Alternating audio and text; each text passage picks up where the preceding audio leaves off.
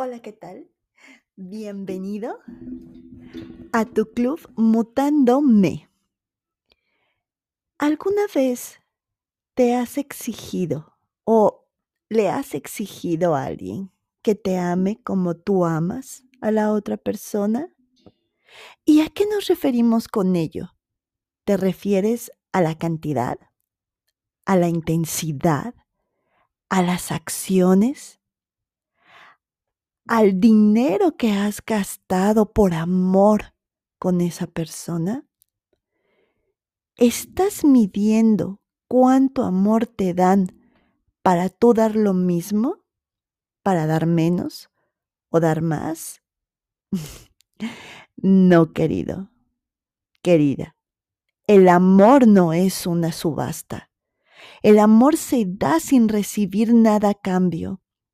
Tú das amor porque quieres darlo a esa persona, solo porque es, solo porque está.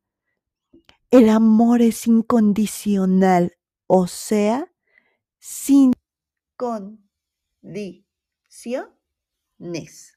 ¿Qué pasa entonces cuando no es bajo tus condiciones y es bajo las condiciones de la otra persona?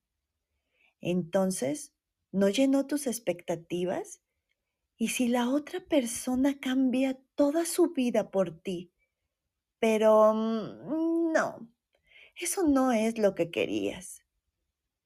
¿Quiere decir que te ama menos de lo que tú la amas a ella?